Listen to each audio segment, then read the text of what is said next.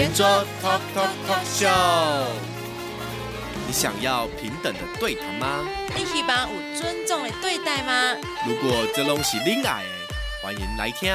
有温度的多元讨论，环境、文化、自我成长、时事。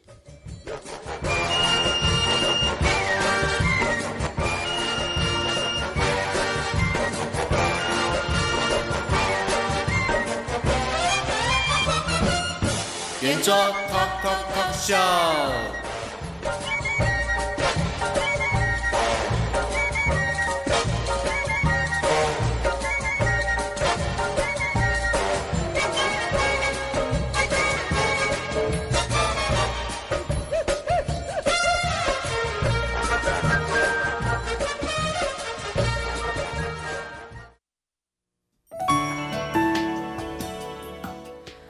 听，想好听一下，好心情到顶行。主人广播电台 Boss Radio FM Q 六两九圆桌 Talk Show，我是杨飘飘。各位听众朋友，晚上好，我是美滋滋。嗨，美滋滋。嗨。今天呢，没人像我一样请教，真的是家庭为重啊，所以呢，我即将要把美滋滋给扶正了。欢迎美滋滋，谢谢谢谢。所以美滋今天是以代班主持人的身份，对。来来聊开杠，对对对，第二我们第二，大家可以来记名姐，Silly 美滋滋呢之后可能也是会在我们圆桌 Talk Show 占上一席之地，也就是说，他就是我们三个人会这样子在圆桌 Talk Show 会轮流的跟大家来见面，嗯，非常期待看看能不能够有不一样的激荡火花，对，然后把美人笑挤下去，这是你，你来的意思吧？哦，原来如此啊！好，所以呢，今天我们跟美我杨飘飘跟美滋滋呢，会在节目中一样分享哦，我们所为大家精选的三则新闻啦，还有今天要聊的主题。哎，今天要聊什么主题？今天要聊 AI，AI，AI AI 这个话题，我以前跟美人小也有在节目中聊过，至少两三次。之前大家有聊过什么大数据啊，AI 啊，然后可能有一些职场上的变化啊，或者是就是那些社群媒体怎么样操作。等等的，嗯，嗯，那今天我们聊的方向比较不一样。对，今天我们聊的方向比较不一样，比较是针对说带为社会带来的变化以及改变哦，以及我最近看的电影，那我给了我一个很大的启发。真的，我还蛮期待今天我们的美滋滋跟大家回应什么。那我们就进入我们今天精选的三则新选新。这就是没默契，怎么办？我们我们再重来一次，各位听众朋友，原谅我们，毕竟我们是第一次合体，我自己都不知道讲什么。好，我们要为大家带来精选的三则新闻。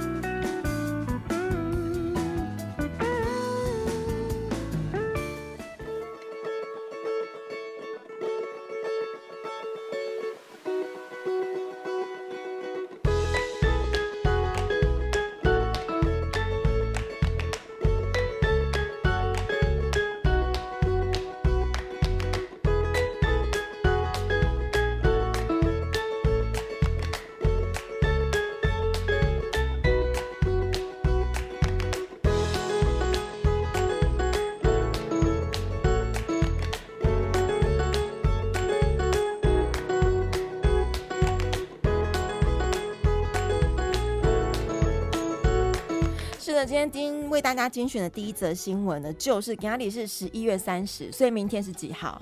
十呃十二月一号。对，十二月一号就感觉是嗯年终的最后一个月，对，应该是这样稳稳的给它过下去。对，殊不知明仔好多事新的事情会发生呢。哦，是有是有什么代志啊？对啊，因为通常应该是新年度会有一些政策的改变，但是明天十二月一号就有很多新制或是有一些改变会上路哦。哦，我知道，我知道你在讲啥。哦，被公三回，你被公黑秋冬心智啊？对啦，秋冬心智，哎呦，应该听到就是秋冬明天开始，就是各大场合都要比较严谨的实施那种对我们的疫情有些政策。对，例如要戴口罩啦，然后勤洗手啊，对，基本款的，对，基本款的。所以，因为其实今天十一月三十就有大概，哎、欸，今天就有二十四例。二十四例那个确诊哦，是吗？嗯，二十四哦，在台湾本岛？哎、欸，不是我们本土的案例，都是境外移入。哦，境外移入、嗯，因为以往不都是几几起几起，就是个位数。嗯，今天一下二，今天已经有两位数了，有二十四例了。对，然后这今天呢，都是从那个印尼。就是有移工东南亚哦，移移工移入的一个案例，没错没错哦，那就恐怖呢，恐怖啊，但但是也没办法哎，安这是别弄啊，就是我一直还没找到我的新闻，一直打，哎呦，你看这钩追了，打不开，好 了，有了有了有了，好，就是为了防堵我们新冠肺炎的病毒控制，明仔开是有三项措施，会一直到明年的二二八。因为二二八又有一个连假，所以可能从那个时候会有会有新的状况，就是看说到时候疫情有没有控制。啊，姆哥二二八进检够贵你呢？哎、欸，对啊，所以就是全面实施这样的状态。哦，所以很多人呢、啊，就是在国外的台湾人知道这个政策要实施，赶紧飞回来台湾。好像昨天还今天的桃园机场入境的人数暴增是吗？嗯，四千多名国人赶紧回台，怕回不来啊。对哦，所以言下之意就其他回不来，就那可能就拜拜啦，就视讯啊，还好还好，现在有新的科技可以 FaceTime 吗？欸？对对对，用这样的方式。好，所以包括明天开始就有边境检疫，不论国籍，入境我我国机场跟经过我国转机的旅客都必须出示三天内的核酸检验阴性报告。哎，但是我后来今天又看到新闻，咱们的陈时中部长在记者会上讲说，如果如果你真的拿不出核酸检验的阴性报告，他还是让你进来啦。那那进来以后入境以后要检验还是要隔离吗？还是需要？对，只不过他说他说，因为宪法有保障啊，我们国人你要在哪个地方，在这个整全世界哪个地方生活存在，是是被保障的嘛，不能限制说，哦、不能够限制国民不能入境。对啊，因为他在别的地方，你不能让他入境，哦、他想回家还不行吗？他那北塞啊，对哦，这应该是有经过人家抗议啦。哦，那这样也还可以啊，所以国在外的华人，在外的台湾人也不用太担心。对，也还是可以回得来的啦。没错，你可以回来，但是你入入关后，你要先经过还是要检测啦。然后没有的，你还是必须要进行十四天的隔离，这没有变的。对对对。只不过说，他说后来可能会不会因为你明知道确诊，你还硬要回来，怎么样的情况？他说那个就是有另外的法可以去罚，那个就是另另当别论这样子。哦、嗯，所以大家还是要小心啦。就是特殊案例的啦。嗯，没有错。哦。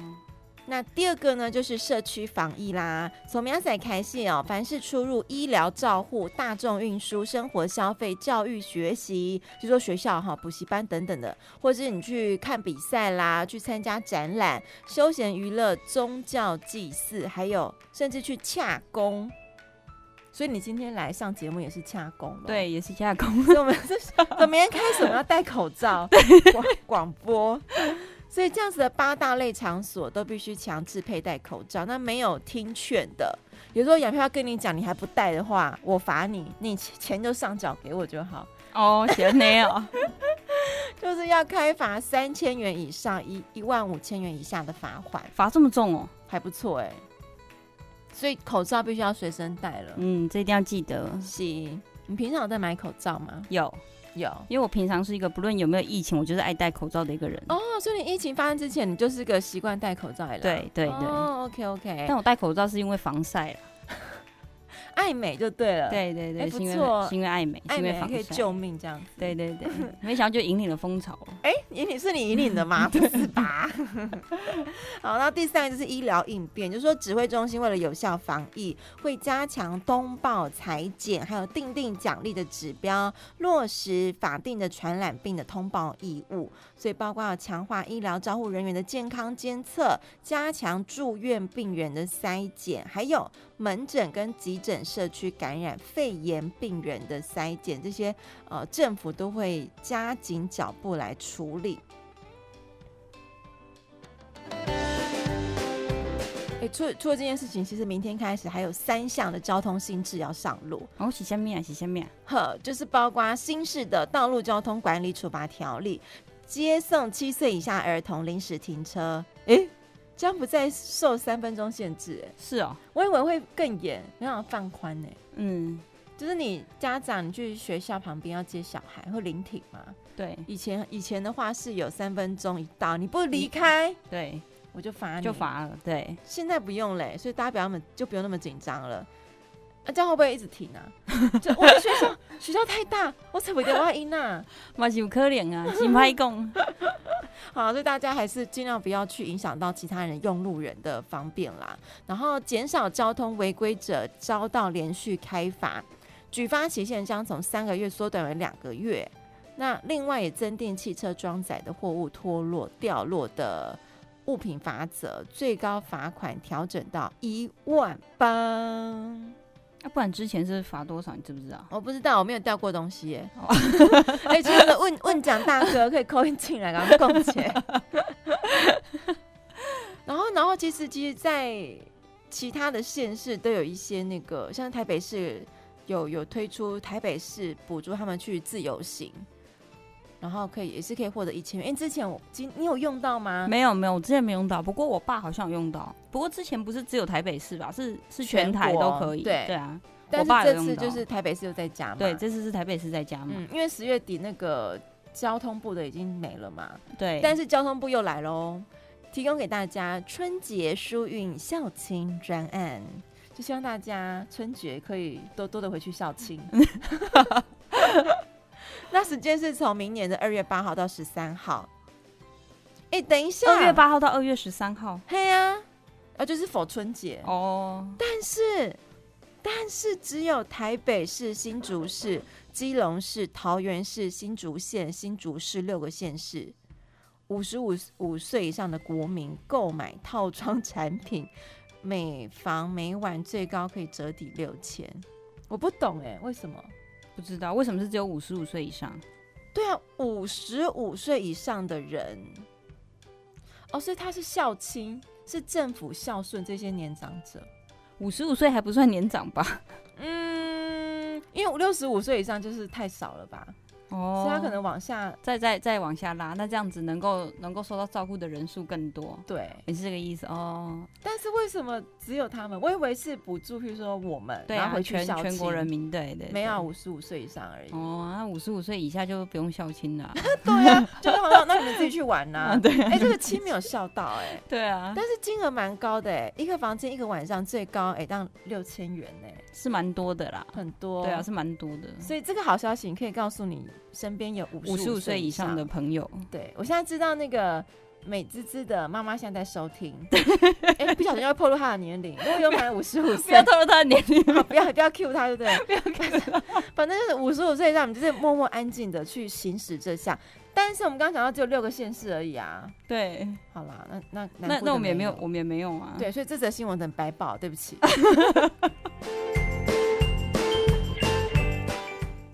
好，那接下来的新闻是为大家带来一则有关新呃天气的新闻。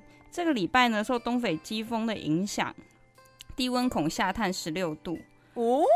对，完喽，对对，有圣诞节的气氛了。嘿呀嘿呀，哎，像今天呢、啊，我在家就穿的那个厚厚的拖鞋，你知道以前不是有那种厚厚的拖鞋，有毛茸茸的吗？对，毛茸茸的那一种。嗯、然后我那双非常的酷，我那一双是 Nike，你知道吧？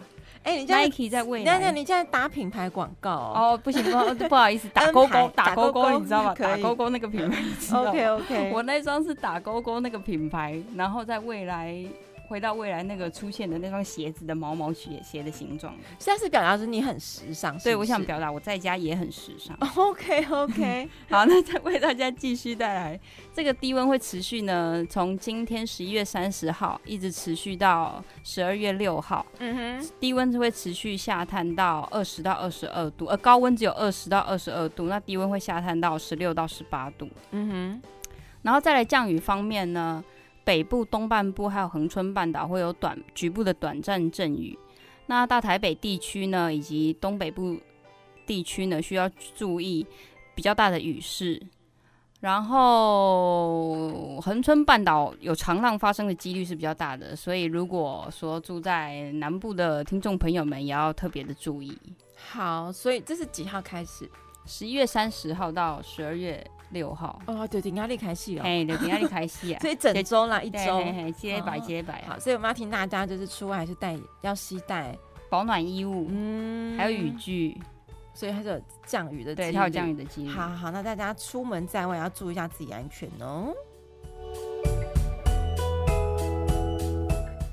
那第三则新闻跟大家分享就是 统一发票这件事情，你平常有在收集吗？有，那你也会对？会。哦，OK，我有中过一千块，这没什么好。哎、欸，但是你可能中过一千块以上，你就会隐隐善。隐恶扬善嘛？没有，这也没有没有，也也不是什么隐恶扬善啊。好了，反正就最最多中一千块，对，最多就中一千块。好，因为跟大家讲，就是你有拿取同一发票这件事情，以后如果你要换中奖的奖金，什么居然有一件，就是他们会审查你到底是不是恶意用买那种小金额，然后拿很多发票，譬如说塑胶袋一块，你就一直叫他开发票，哦，就一直结账，一直结账，一直结账，对，可能譬如说。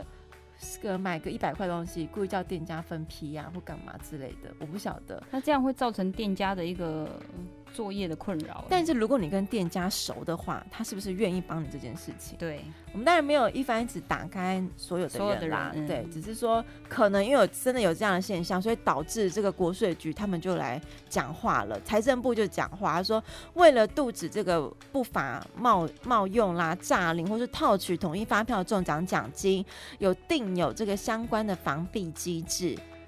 所以呢，他们是希望不要再有这种投机取巧，用小金额的发票，然后去增加自己中奖的机会。因为如果以后有这样的事情，他们会去，他会，我不晓得他们有怎么调查，他会觉得你是故意的，然后他们就去调查你，然后发现真的有这样的事情，他就把你奖金给没收回来，又或是派警察先去了解一下情况吧，问问笔录吧。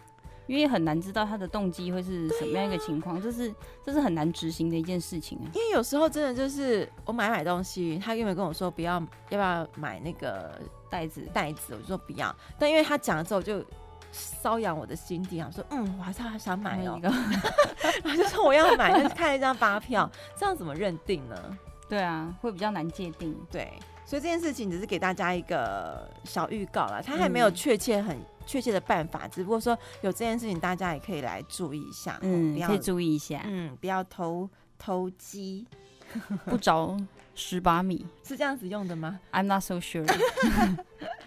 好，那我们就来休息一下，来放首歌。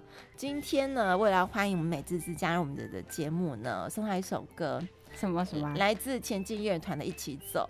哎呀，恰丽。告啊教阮做会行，好啊好啊，多谢多谢，感恩啊！来自我们英国前进乐团一起走中文歌曲哦。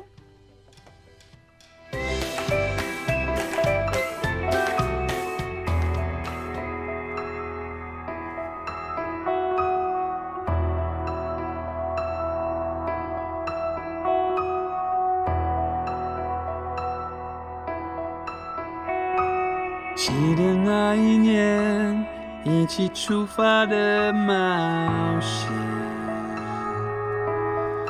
嗯，不管有多远，好像就在我们眼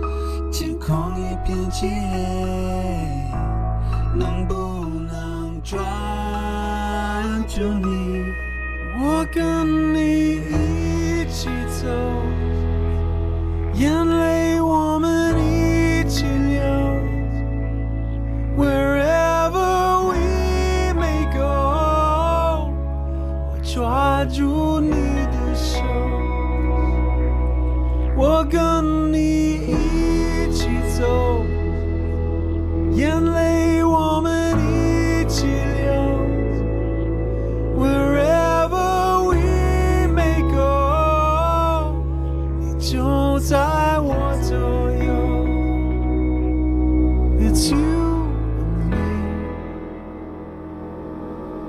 一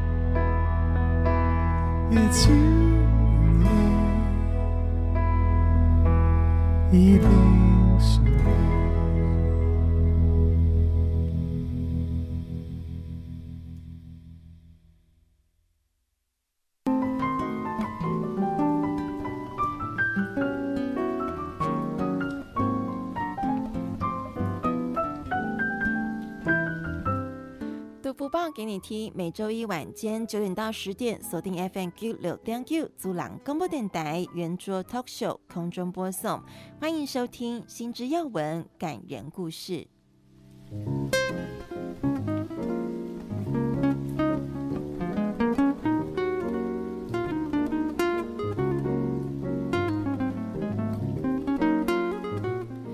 则人间福报新闻跟大家分享到的是屏东县退休员警叶志成的故事。十年前呢，他刚刚退休二十天就发现了罹患大肠癌。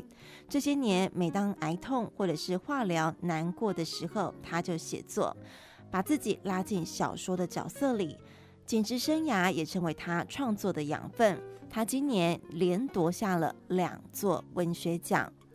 今年五十九岁的叶志成，十年刚刚退，十年前退休，因为准备要登珠峰来做健检，发现了罹患大肠癌第三期。那时候他才退休二十天，沮丧地说着：“为什么得癌症的是我呢？”但是很快的也自我调试，开始跟癌症共处。叶志成从警察兵，就是现在的替代役做起来的。在三十一年的警察生涯当中，获得了十几张的证照，遍及营造、环保这类别。他设计过两个分局，还有二十多个派出所的厅舍，把潮州警分局中山路派出所盖成了无敌铁金刚。在他心中，这是正义的化身。他也出版《屏东县警察局严格制》，用二十二万字记录着日治时期以来屏东县每一个派出所的历史和治安变迁。叶志成说：“他一生的技能都是被现实给逼出来的。写小说是被癌痛逼的。每当化疗或者是癌痛难挨的时候呢，就爬起来写作，把自己的故事还有想扮演的角色写进小说里，放飞自己的心。”他今年呢，以《红衣女孩》拿下了澎湖县第二十三届菊岛的文学奖小说首奖，以《卖女儿起大错》。夺下宜兰县第一届罗叶文学影艺术奖小说第二名。红衣女孩写的是癌末老人带着相机来到无人岛澎湖东屿坪，只能跟海乌龟、候鸟、鱼、庙里的神还有哀逝的朋友对话。而红衣女孩呢，则是一只在澎湖已经逐渐稀少的红色莺歌鱼。透过这样子的对话，叶志成除了演绎癌末者的心情，也诉求保育红色的莺歌鱼。另外呢，卖女儿 Kida 的这本小说，则是以叶志成从警时候曾经救出女子的故事，写下早期贩卖人口猖獗，还原时代背景，现在的年轻人实在会难以想象。叶志成退休前也曾经将从警三十一年的故事正写出版《吊扫贝壳屋》。退休之后，他仍然是持续写作。那么，《吊扫贝壳屋》至今还有上下册。第二集，他说啊，能写多久就写多久。他也表示呢，离埃前想要从基地营攻顶，现在他调整目标，从平地爬到基地营，就是山的海拔五千多公尺。他说啊，人生的梦想随时可以调整。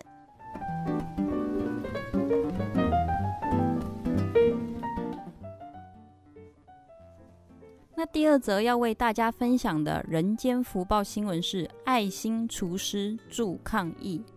催生一百一十一个爱心食物柜。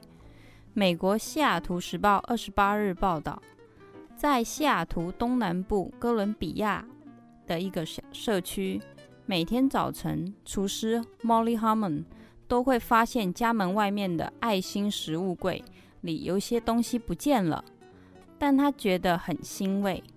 那意味着用一包豆子、一个汤罐头、一包意大利面、食物这样简单的方式，就能连接施与受双方，共同 度过疫情难关。今年三月，新冠疫情席卷美国。根据西雅图和金恩郡公共卫生报告，当地有许多人有生以来第一次需要食物的援助。他向超级棒基金会申请到一笔小额奖助金，安装了六个小规模免费的爱心食物柜。Molly Harmon 接着向他所在的市政府也专询问。应该把爱心食物柜设在哪里？结果反应热烈，于是他再接再厉，成立 GoFundMe 组织，在附近的街坊邻里扩大打造二十六个爱心食物柜。八个月后的十一月二十八日，Molly Harmon 已催生了一百一十一个爱心食物柜，超过她一开始所想的四倍之多。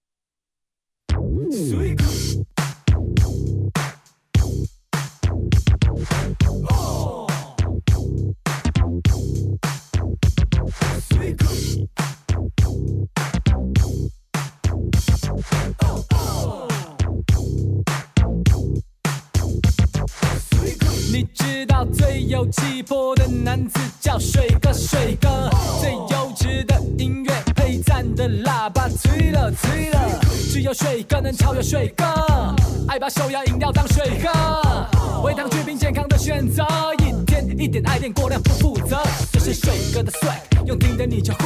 听到这个 vibe，这里就是你的最爱。做人实在，为咖喱卡荷兰。想起水。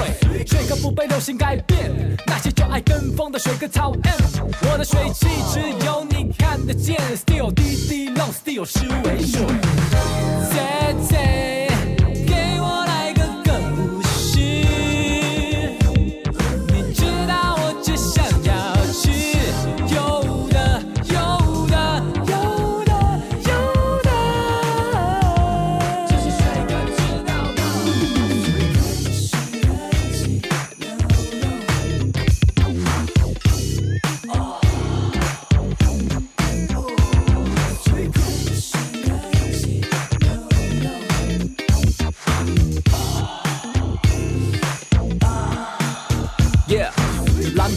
technology 通通挤在这，跟着水哥，妹子就有快乐，只要一个眼神，怎么那么帅呢？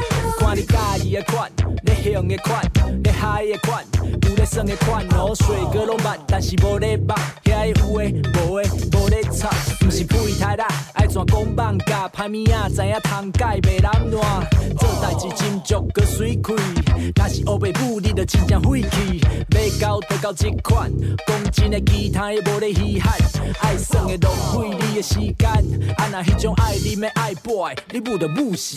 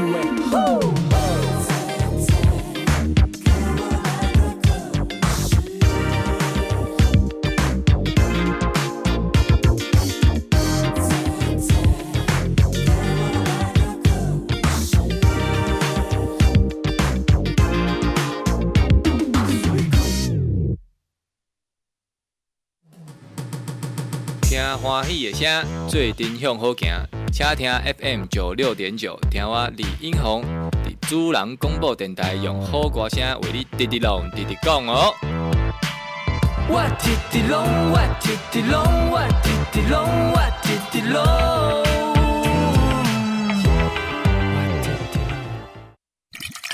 买零茶就爱选择好茶，有保障的茶，才会使零茶零出健康。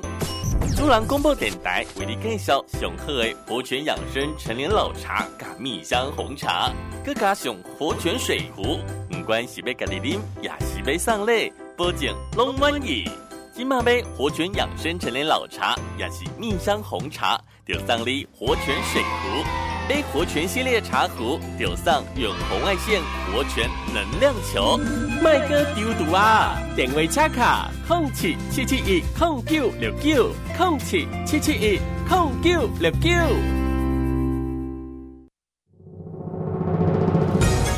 现在你在收听的是熊好听爱声，好心情到顶家。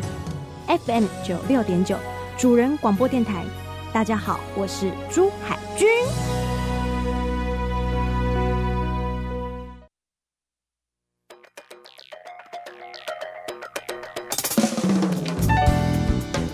欢迎各位回到圆桌 Talk Show，耶，yeah, 还有默契哦。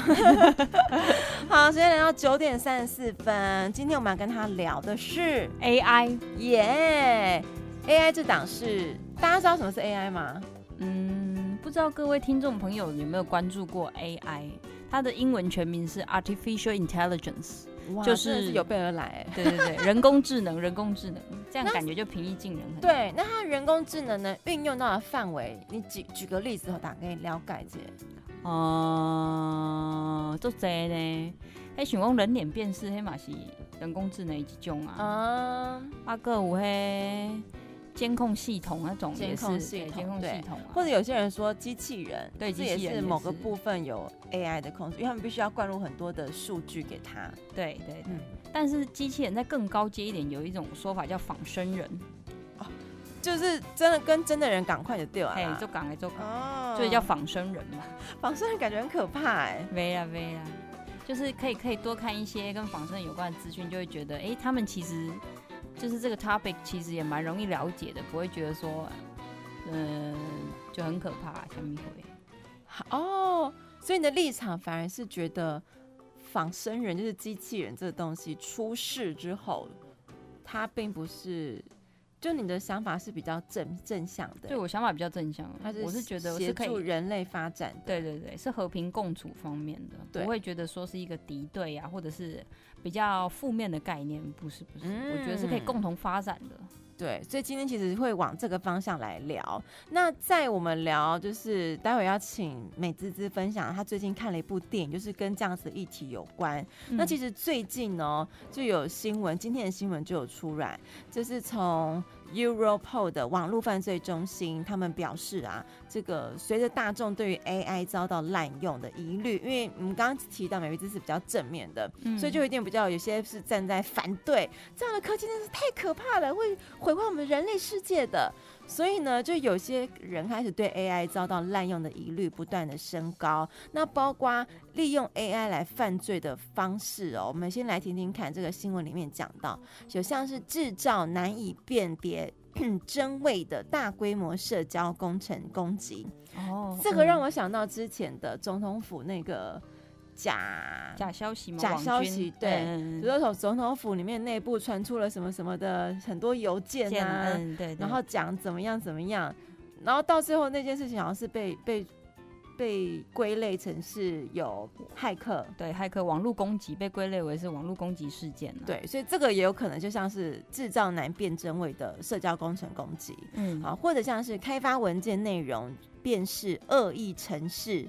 来提升攻击效率，好可怕！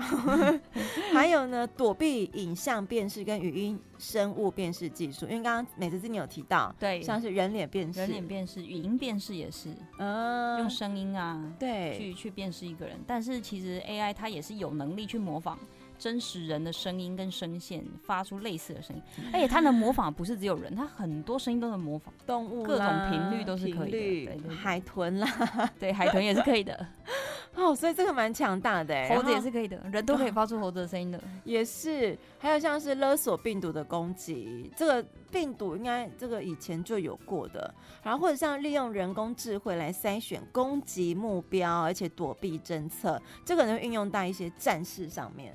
对，但是我比较担心的是，如果说 AI 能够运用到说一些战事方面，而且你刚刚有提到说选择攻击的对象，嗯哼，但是会不会能够会牵扯出更深层的一个问题，例如说性别啊，或者是人种，他会不会做一个这样子的筛选？因为这也是很有可能。会吧，我觉得会，嗯，因为他他也可以根据一些，譬如说。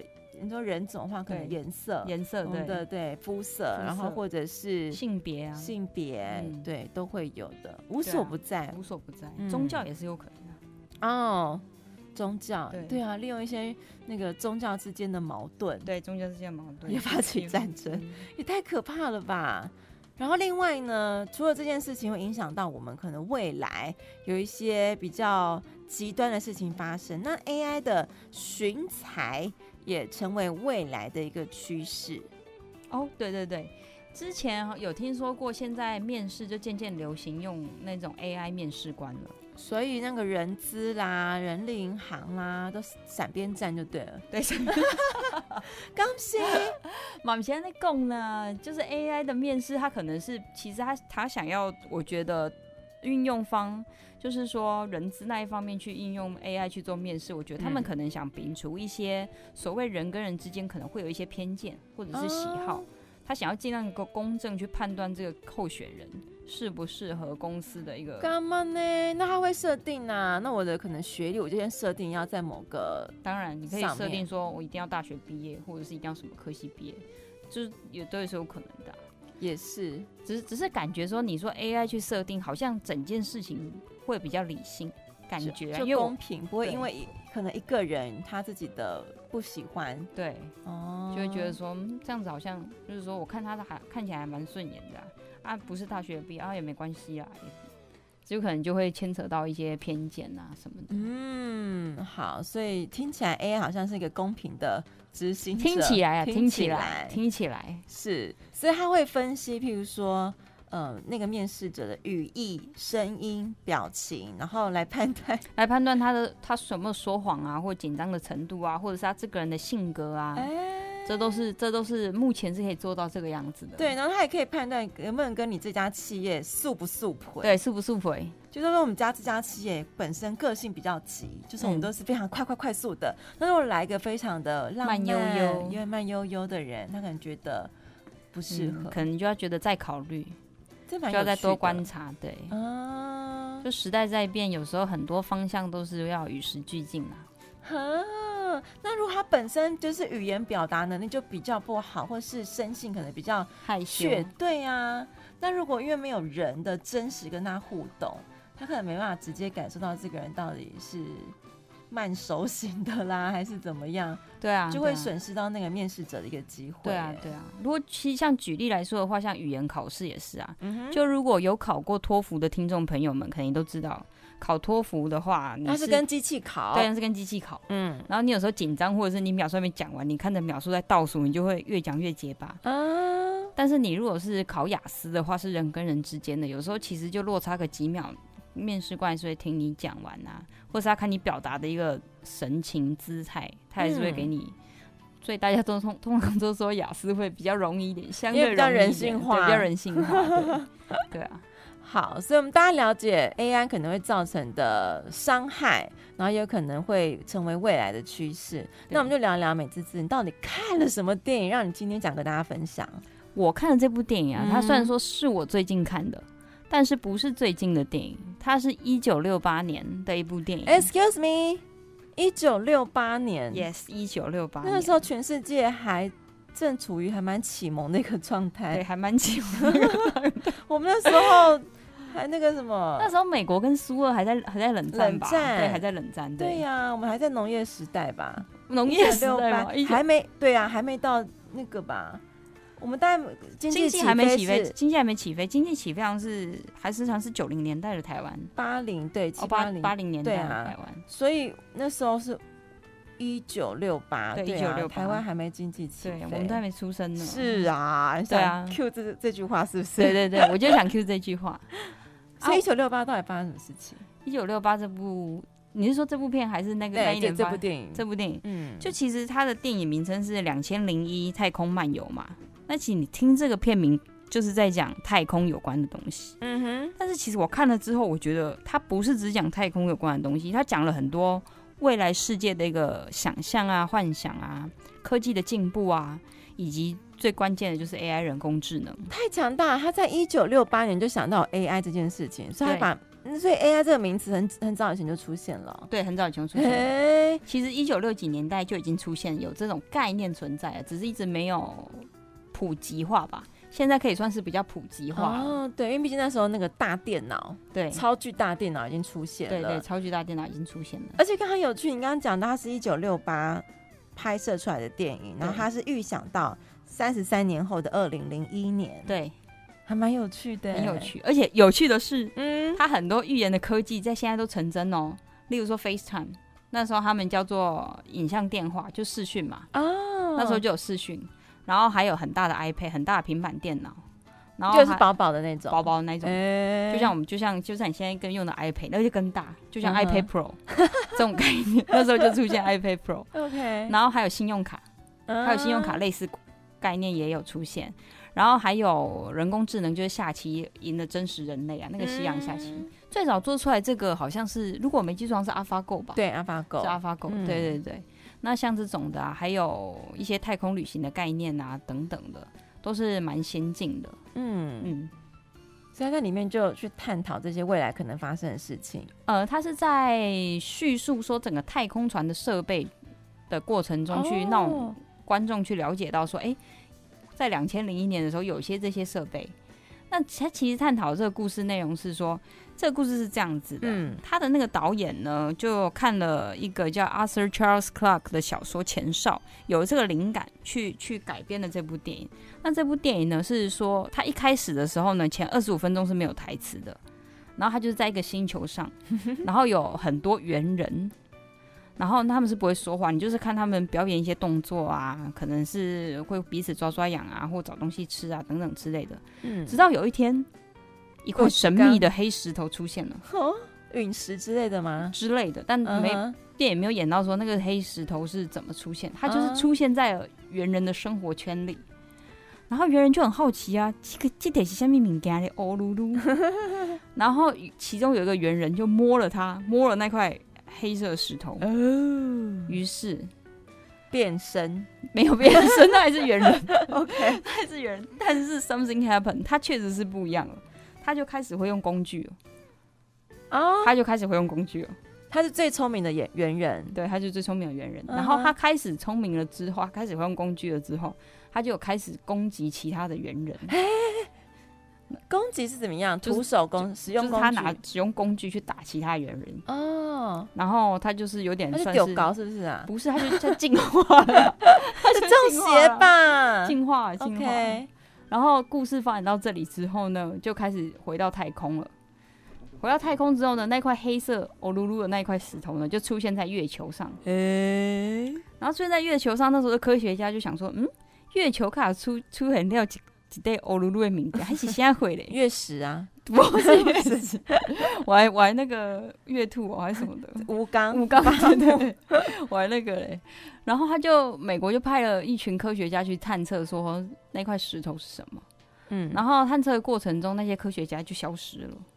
啊，然后于是美国又派了另外一批科学家要去看，说，哎、欸，那时候是发生了什么事情？嗯、为什么那些科学家消失了？然后故事就聚焦在第二批科学家这人身上。OK，那那批去的科学家，他们就有，就上刚有他们的船上就有我刚刚所讲的啊，就是 i、嗯、巨型的 iPad 啊、哦，然后还有可以下棋啊、人工智能啊这种，嗯，就科技很发达的，对，就开始科技很发达。然后最主要这这些设备还是其实最主要最关键的是这一台这一台太空船啊，嗯，它上面有一台超级电脑。哦，那就是那就是现在我们所谓称的人工智能。然后那个人工智能有个名字叫做哈尔，不是智多星，不是智多星，智多星好像是那个金刚战士的那个，你有个金刚，就大概类似这样很聪明的一个，对，它就是一个很聪明的电脑，它是没有实体，它没有人，它就是一个。一个大机器，很大机器，对对对。嗯，然后它这个哈尔，它的型号呢就叫做哈尔九千。OK，这是这这一套船呢是这个电脑哈尔九千在营运的。哇哦，对对对。然后这攻坚的过程当然就是会比较有点，就是类似可能可能后来有点恐怖片的发展，惊悚片的发展了。就是科学家发现说，嗯，哈尔好像怪怪怪怪，然后可能就想要把它给停止。那哈尔也发现说，嗯，人类好像想把我给停，就是下线。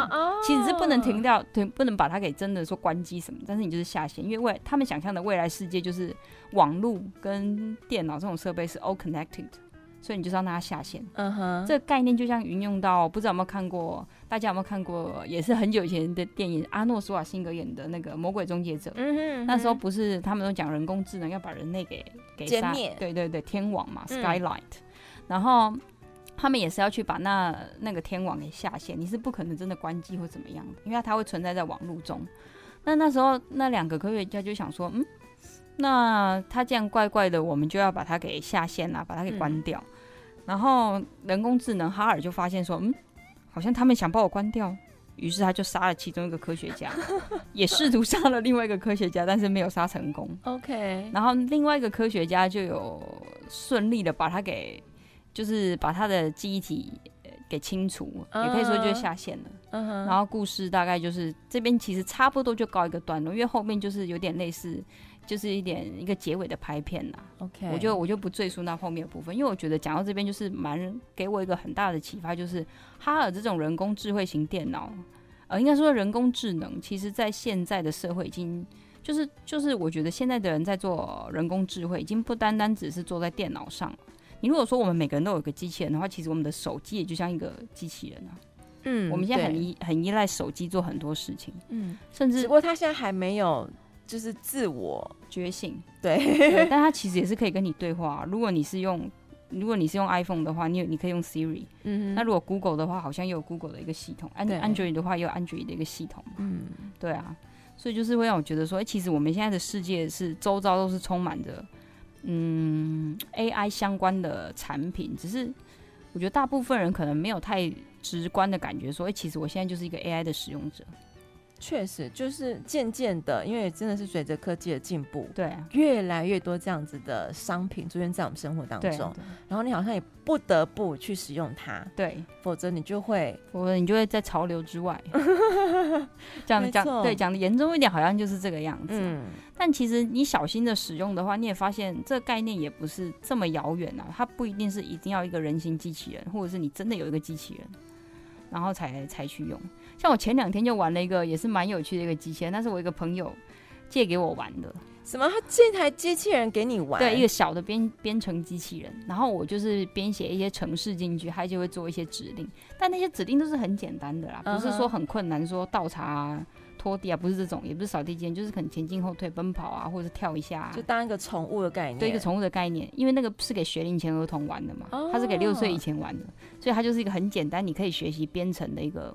但是六岁以前的小孩需要学习编程吗？还是爸爸妈妈帮他编程？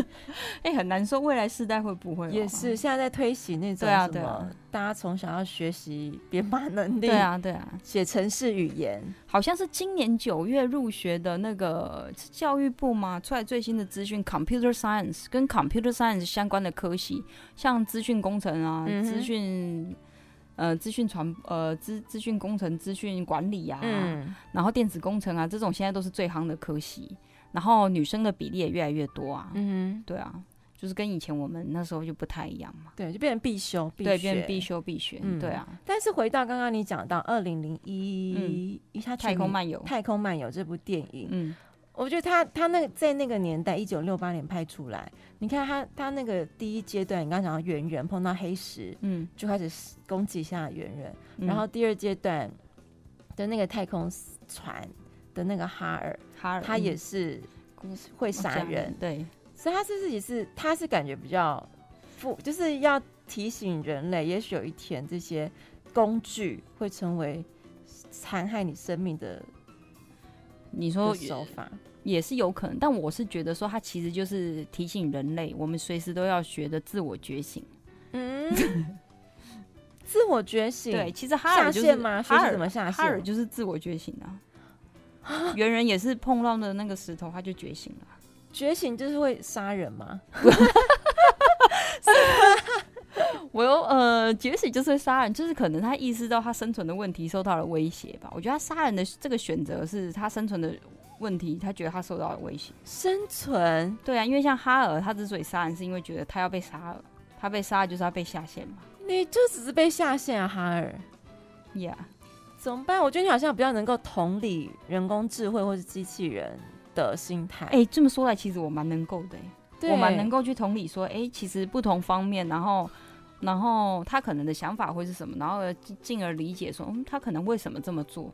好，那我是站在比较保守派，对你站在比较保守，我是保守派，就觉得它只是一个工具，对，不能成为主宰什么样的一个有自由意识的人的的一个设备。就像我在看猿人，我也不会觉得说他他这个动作有什么奇怪的，我只会觉得 amazing，他怎么觉醒的？哦，他怎么？他怎么？他怎么？What What happened？他发生了什么？蛮有趣的，对啊。所以，我们今天在就是空中跟他聊这件事情，他就是没有所谓对或错，对他没有所谓对或错，就单纯你自己怎么看待这个科技，已经也即将可能会影响我们生活更巨大，对对，嗯。那其实现在也是很多科学家在争论的啊，有一派比较保守，就是说我们不能让他觉醒，对 对对。那有一派觉得不会啊，就让他自由发展啊。对啊，看他会怎么样嘛。嗯，对啊，他觉得人类还是可以控制他的。对，主要关键就是要把握当下啦。哦，嗯，把握当下，把握当下，嗯，就活在当下。就不要想那么多是不是，不要想那么多，对，不要想那么多，因为会发生的就是会发生啊！你想那么多也无益啊，你就把握当下。可是要设一些屏障啊！如果你让他就很自由的话，他无无无非不就是往那个方向去拓展了？嗯，可是我们设下屏障也没有用啊！你觉得手机，如果你现在要说星星，哎、欸，其实这是个很有趣的现象，嗯、因为。我之前有呃在大陆工作过嘛，是，然后我后来发现，其实大部分的大陆人呢、啊，他们一开始接触网络这件事情，嗯哼，使用的是手机，行动网络，直接是手机，就直接是手机，嗯，所以他们一开始的概念观念就是说，哦，手机很便宜，网络很便宜。可是可能台湾的大部分的听众一开始接触网络是借由电脑，嗯哼，然后再来可能再来是才来是手机，对，所以你还是可能会觉得说，哦。电脑是有一定的一个价位在的，它不是这么平易近人又便宜的东西。嗯哼。但大陆那些人就会一开始就觉得说，这就是个便宜的东西啊，手机很便宜，网络也很便宜，上网费很便宜，所以他们就是会觉得说，嗯，这个就是很便宜的东西，我就会便宜使用它，我就会轻便使用它，你就会更没有那么注意小心的使用它。好像是，就那个观念不一样，对，观念就会不一样。嗯，好，那今天就是纯粹很简单跟大家分享，就刚好也有这样 AI 的趋势出现，然后再跟大家分享，就是未来不管怎么样，我们听那个美滋滋的活在当下，活在当下，万学校贼，万学校贼啊！好了，明天十二月十二月一号起有很多新智上路，请大家随手携带。